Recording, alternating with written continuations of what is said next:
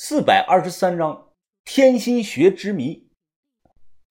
周遭空间黑暗狭小，我牙咬着手电筒向下望了一眼，感觉这个地洞像深渊一样深不见底，不知道底下有什么。疯了，你小心点儿！豆芽仔大喊。深呼吸，我脚蹬着墙，屁股紧贴着青砖，靠着摩擦力一点一点往下蹭。姿势不太美观，这么高，身上又没有安全绳，万一掉下去就死定了。安全第一，姿势美观什么的都不重要。整整用了近二十分钟，我这才下到了这个洞底。随后，其他人陆续往下滑。我最担心小轩，怕他半道摔下来怎么办呀？没想到他滑下来的速度，妈的比我还快不少。下来后，我们就跟着老太太向前走。走着走着，我只感觉是越来越冷。这里的温度最起码比上面低了有七八度。脚下是长满苔藓的青石板。突然，小轩紧抓住了我的手腕，他急声地说：“快看那里！”只见在地宫的西南角，靠坐着五名身穿烂皮甲的白骨。这五具白骨都呈仰坐望天式，我手中的手电猛地照了过去，只见五个人下颌骨张开的老大，眼睛全是黑窟窿，模样瘆人呐！我靠，吓我一跳啊！这怎么回事啊？豆芽仔心有余悸啊，把头声音非常疑惑的说道：“这里到底是什么地方啊？怎么会有南宋的士兵？”把头通过看白骨身上烂皮甲的大小知识，分析出来了，这几具白骨都是南宋时期的士兵。老太婆望了墙角一眼，淡淡的说道：“三十年前，我第一次发现这个山洞，他们呐就坐在那儿了。他们几个是守陵将军的手下，已经在这里。”守了七百多年了，他们在守着什么呀？我问道。老太婆看了我一眼，守着钱呐，数不尽的财富。七百年前，这里是南宋为了抵抗蒙古军秘密修建的地下军饷库。后来，这里藏的军饷。被吕文德一分为九，分别埋在了西塞山的九个地方。如今已经陆续的发现了六个。于哥听后皱了皱眉头：“我不明白，这里建造的这么坚固，而且位置也足够的隐蔽，那为什么还要把钱一分为九呢？”你傻啊，于哥！豆芽仔大声的说道：“当时那个情况。”蒙古人兵临湖北，要是把钱藏在一个地方，被蒙古人发现了，那他妈就全没了。哎，反过来啊，要是把钱分成九份，就算被发现了一份，那还有八份啊。换成我，我也这么干。老太婆望着豆芽仔笑了笑：“啊，没错，你这个年轻人倒也聪明。”我皱起了眉头：“阿婆。”那这里和你说的天心穴又有什么关系啊？别急，跟我来。又走了几十米，很快我们一行人到了一处石门前。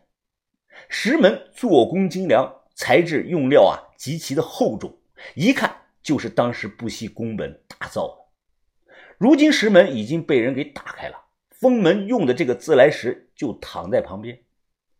穿过石门，进入到内部。我们几个都被眼前看到的一幕惊住了。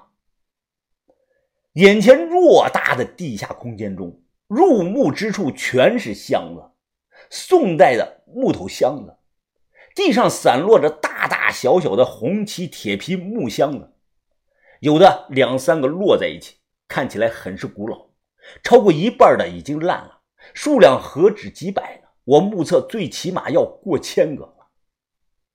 我入行好几年，从没有近距离的一次见过这么多数量的宋代红漆箱。那给人视觉的冲击是不言而喻。短暂的震惊后，反应过来，财迷性子的这个豆芽仔立即跑过去打开一口红漆箱。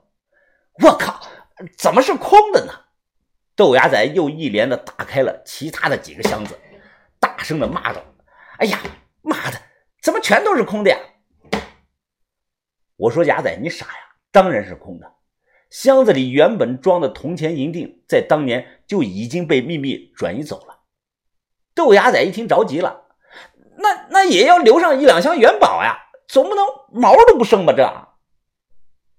这就在此时，老太婆说的一番话让豆芽仔瞬间就惊喜了起来。他指着西边笑着说道：“年轻人呐，这些箱子……”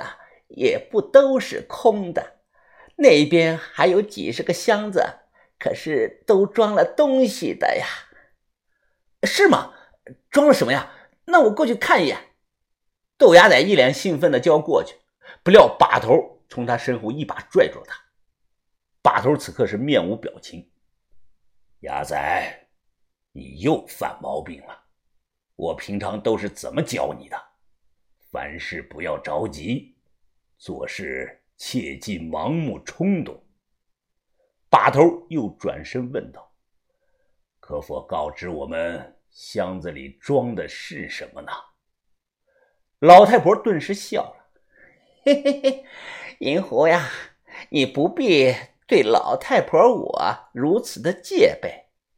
实话告诉你们，老太婆我得了病，快死了。”而西塞山的天心穴大墓，我至今还没找到，那样我死不瞑目啊！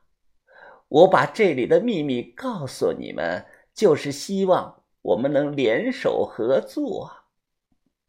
这个理由啊，听起来好奇怪。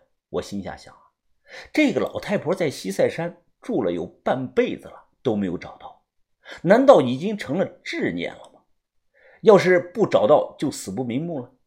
可天心穴墓在古风水书上被描述成了传说中的东西，把头干了一辈子了都没有见过。对这种墓，我们知道的资料也少得可怜。只见把头皱皱眉头。现在有个问题：如果真有天心墓存在，那葬的墓主到底是何方神圣啊？老太婆低头沉默了几秒钟，她随后看着把头。天行穴里呀，葬的是南方王、襄阳安抚使、四川制治使、魏国公两军节度使、太子少师吕文德。不可能！我立即大声的说道：“吕文德的墓早就被发现了，他不过是个臣子。”怎么敢用天心穴来葬自己呢？老太婆一咧嘴，额头上皱纹全挤在了一起，这让她脸上这个老年斑看起来更加的明显。年轻人呐，这世上没有什么不可能的。早年发现的那个吕文德墓，不过是个仪式。当年地位及人臣，一人之下。万人之上，我要说，不光他的真身葬在了西塞山，就连他当年的一家老小也都葬在了西塞山。你可相信？我听后陷入到了沉思。这个老太婆行为古怪，她的话不能轻信，但是也不能不信。我听说过一段故事。在《大治县志》记载，吕文德有十一个儿子，两个女儿。他老婆在县志中记载的名字叫陈妙静。在明万历年间，本地村民偶然发现了陈妙静的墓，当时就到了。县志中描述，他老婆的金丝楠木棺材的四个角垫了四块金砖，每块金砖重达十公斤。打开这个棺材后啊，只见一妇人头枕白玉枕。面覆金面具，身穿海水紫褐袍，背靠琉璃席，面部五官仍旧是栩栩如生啊！关中出土了金木鱼、金盏、诰命夫人、玉封金册，长度三十公分的金童子等等。盗墓的有四个村民，为首的叫张鼎。他一看几百年了，陈妙镜还没有烂，于是当时他的心里就害怕了。在得手后，用麻袋装上尸体，绑上石头，把人给沉到江里去了。如果县志中说的这段事是真的，那既然吕文德的老婆葬在了西塞山，那吕文德本人葬在这里这一说法就变得有可能了。把头想了想，看向老太婆：“徐姐啊，你的意思是想和我们几个合作？”在短时间内找到那个天心木，可对呀？没错，这是我老太婆死前的心愿呐。那边箱子里装的是我这些年发现的铜钱和银锭，那些东西如今对我来说没有用，我送给你们。全当是酬劳了。把头眉头一皱，他给我和于哥使了个眼色，我和于哥立即打着手电就上前。当打开这个箱子，我举着手电向里面一照，愣住了。只见箱子里哪有铜钱银锭呢？大箱子里装的全是人的尸体骸骨，而且竟然不是古代人的尸体，从衣服的样式上看，分明就是现代人的。看起来最多才死了有一两年，我反应过来，立即回头大喊：“不对头，把头有鬼！”再定睛一看啊，刚才还站在把头背后说话的老太婆，现在竟然没影儿啊！周遭一片的黑暗，我只听到一声极其诡异的叫声：“喵。”